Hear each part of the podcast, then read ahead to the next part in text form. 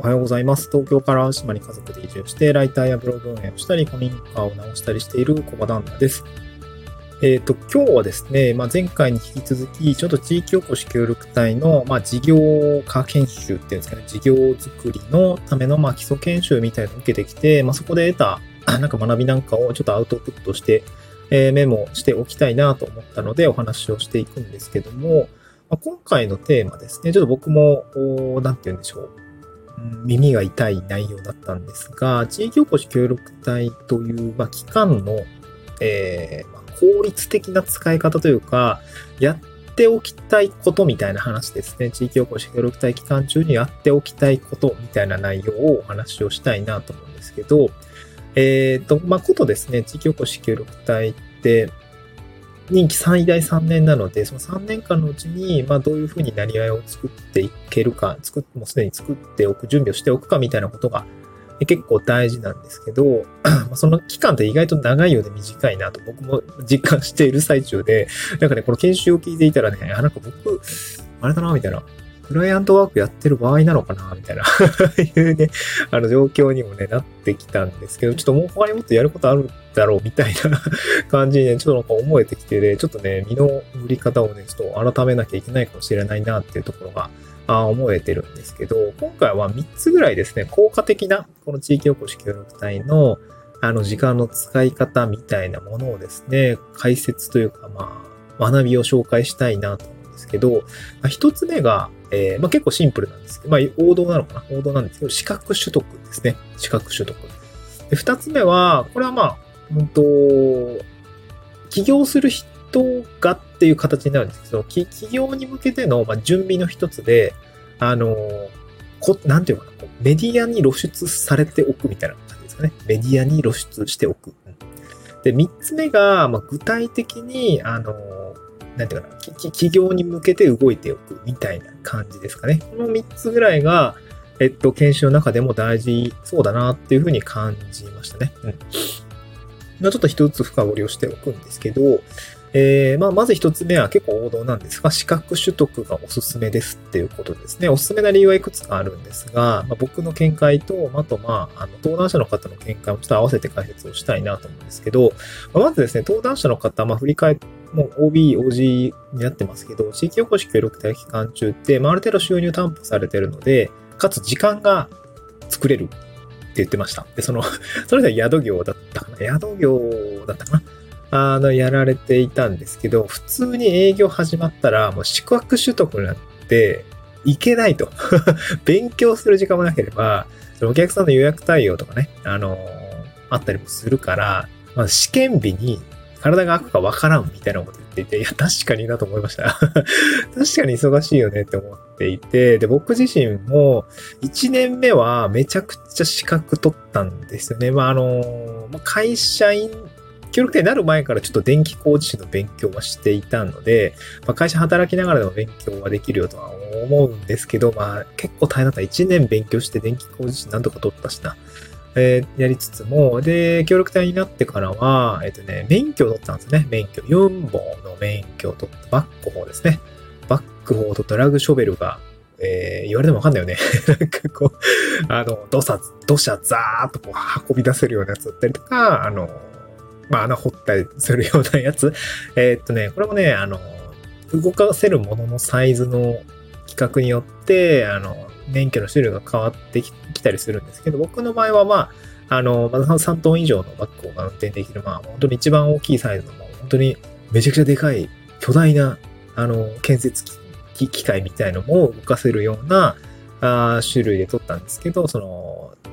バックホーの免許ですね。で、これと、あとまあ、フォークリフトの免許も取りました。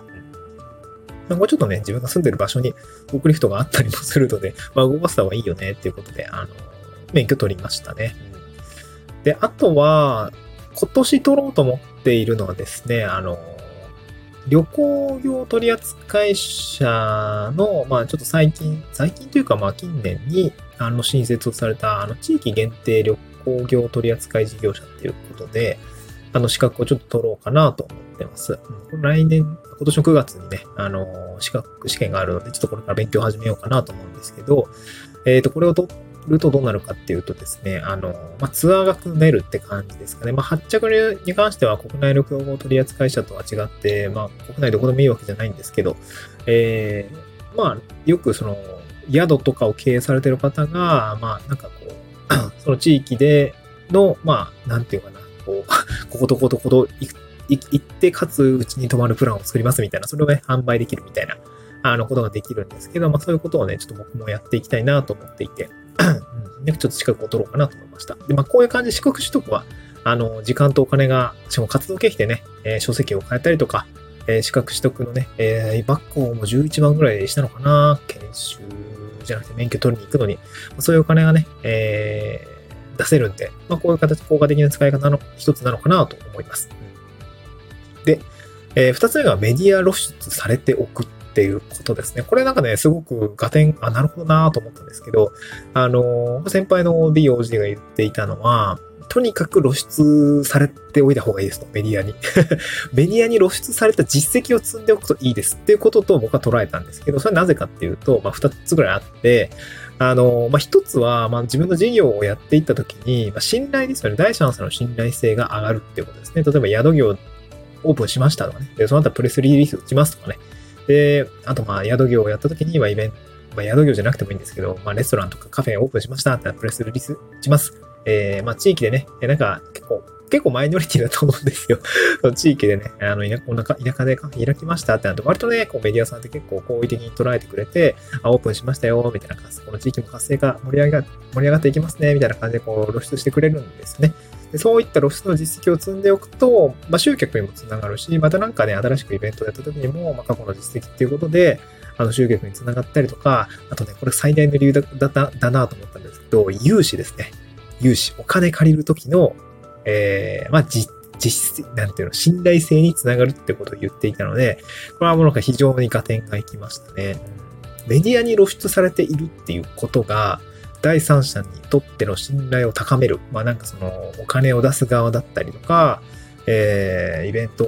に来てくれる人だったりとかの、まあその背中を押す要因になるっていうことですね。まあ融資のところは特にね、確かになと思います。未実績、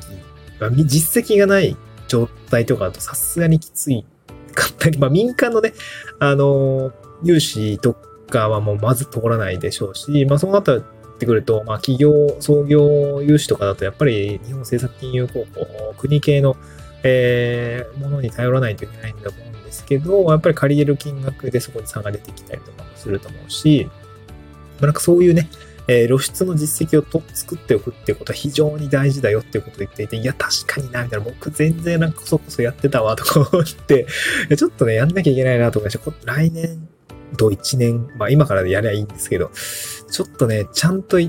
先見据えてちょっとやっといてもいいなと思いましたね。なんかちょっとね、ウェブライターもやってるし、スライドクリエイターもやってるし、みたいな感じで、あのー、目の前で金を稼ぐスキルはなんとなく、こう、この1年間でま、なんかこう、ちょっと先が見えたというか、ちょっと自信につながったので、そのスキルは、ま高めつつも、まあ、ちょっとね、あの、